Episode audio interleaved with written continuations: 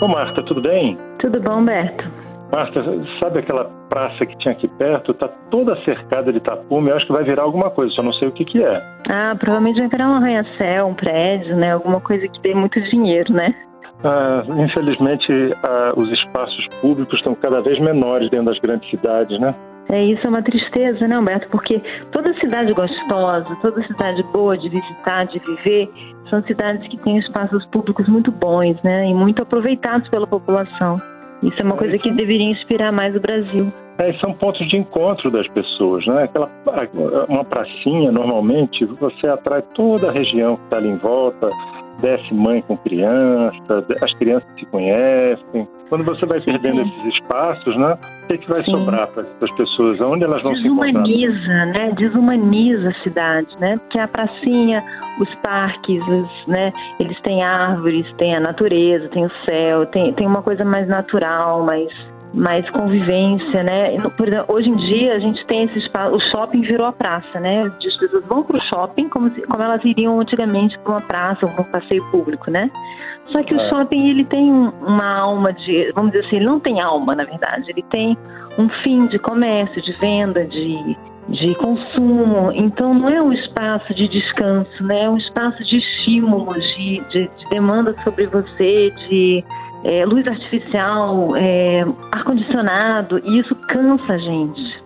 Não, e, até e... quando você quer comprar alguma coisa, é muita opção, então isso tudo cansa a gente. Então o espaço das árvores, da natureza, é um lugar de descanso. É, ele tem um ritmo diferente de você estar num parque, né? Você, não, você no parque, você chega, por exemplo, você está vendo um ritmo natural das coisas. Você está vendo alguns bichos, plantas, eles têm um ritmo natural, é, esse né? ritmo, né? Esse ritmo que você está falando, Humberto, tem muito a ver com a demanda sobre o cérebro, sobre o cognitivo, né? É, a natureza, tem estudos que mostram, ela descansa muito a cabeça, porque ela não demanda de você. Quando você está na natureza, você tem uma atenção flutuante para as coisas, né?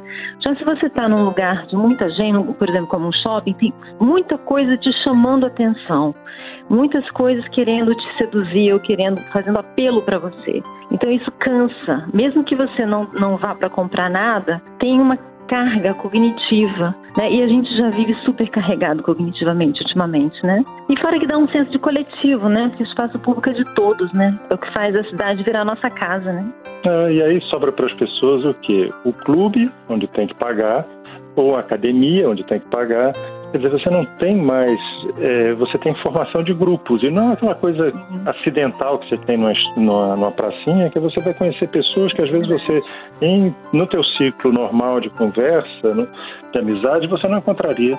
Bom, Beto, nesse ponto, as cidades litorâneas têm uma bênção, né? Porque a praia é muito democrática, né? A praia é um espaço natural, acessível a todos, é democrático, onde as pessoas convivem, né? As cidades litorâneas têm aí um uma vantagem, né?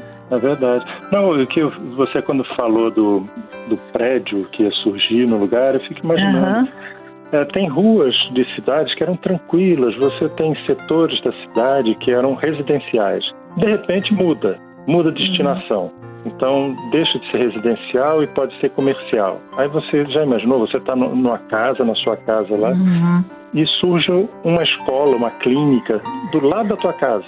É verdade, verdade. Daí a importância desse trabalho do, do urbanismo sério, né, do planejamento de uma cidade que mira na, na no bem-estar das pessoas, né? Não no, só em ganhar, em lucrar, né? Que pensa nas pessoas que vão viver ali. Isso é, é um trabalho importante, né? Que tem que ser sério.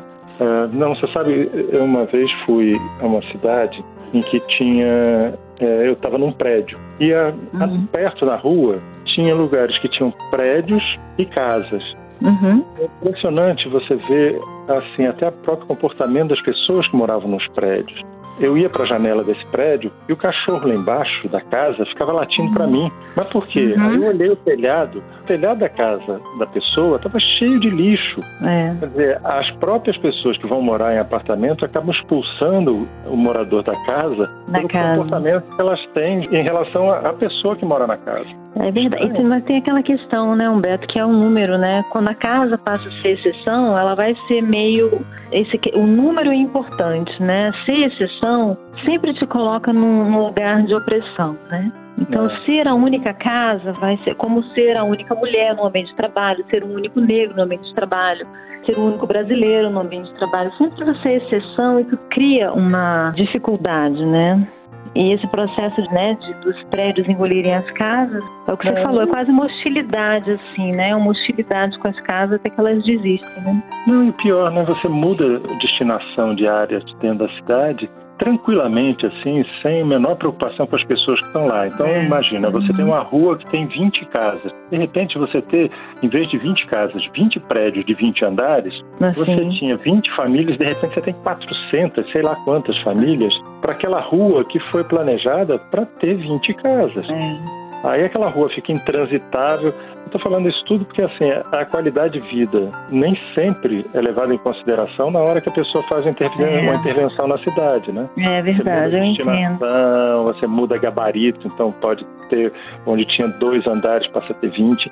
É, quer dizer, são agressões constantes que as pessoas vão é. recebendo e que de, começam a é, pensar assim, poxa, essa cidade é onde eu moro, mas essa cidade não é a minha. É, mas é você está falando assim das pessoas, mas eu acho que é muito essa questão do direcionamento que tem que ter, né? porque senão acontece essa coisa desordenada. Esse direcionamento é, urbanístico que precisa botar rédea, né? Se deixar, se que vai dar um norte para isso. Né? É verdade, Marta. Ô, Marta, chegou aqui meu andar. chegamos, né? Tá bom, Humberto. Tá. Tchau, tchau. Tchau. Você ouviu Conversa de Elevador com Humberto Martins e a psicóloga Marta Vieira.